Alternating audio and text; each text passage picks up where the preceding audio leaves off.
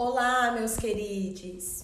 Hoje nós vamos falar sobre uma dor contemporânea e que parece crescer junto com a expansão das redes sociais. A história de que a grama do vizinho é sempre mais verde ganhou proporções maiores na vida moderna e quase sempre deixa uma pergunta na nossa cabeça: será que todo mundo é feliz menos eu?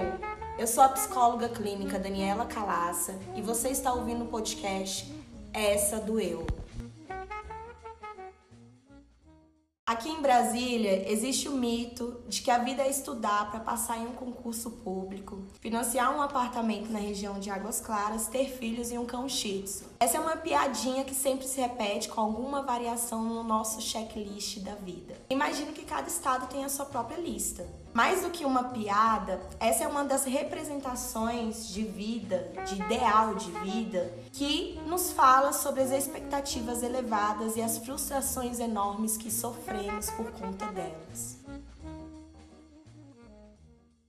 É muito comum que as sociedades criem padrões para o que consideram a vida ideal ou caminho de sucesso. No entanto, isso pode levar ao adoecimento quando esses objetivos são absurdamente elevados ou irreais. Nessa era da informação na qual todos nós estamos inseridos, nós compartilhamos a nossa própria vida em tempo real.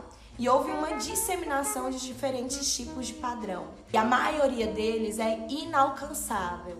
Em grande parte porque a maioria das vidas que estão expostas nas redes sociais, elas são falsas.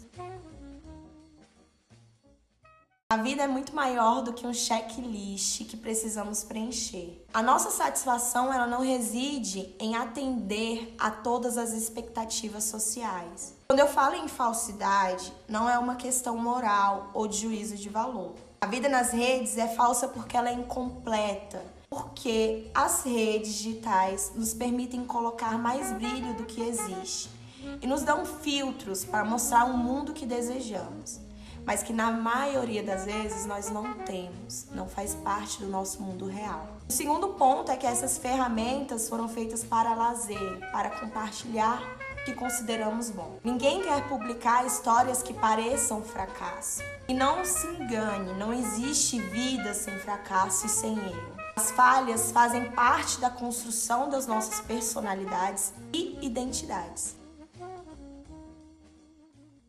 A era da informação criou novos modelos de mãe perfeita, de homem ideal, de cidadão de sucesso. E a todo instante, um blog ou um perfil nos ensina como ser vitoriosos e cumprir todas as expectativas da sociedade. Quando a gente não consegue atingir esses padrões irreais, vem a culpa e a tristeza. A grande armadilha disso tudo é que se cria uma fantasia ideal de que a vida deve ser linear. A vida tá mais para uma montanha russa, com grandes altos e baixos, com tensões e emoções.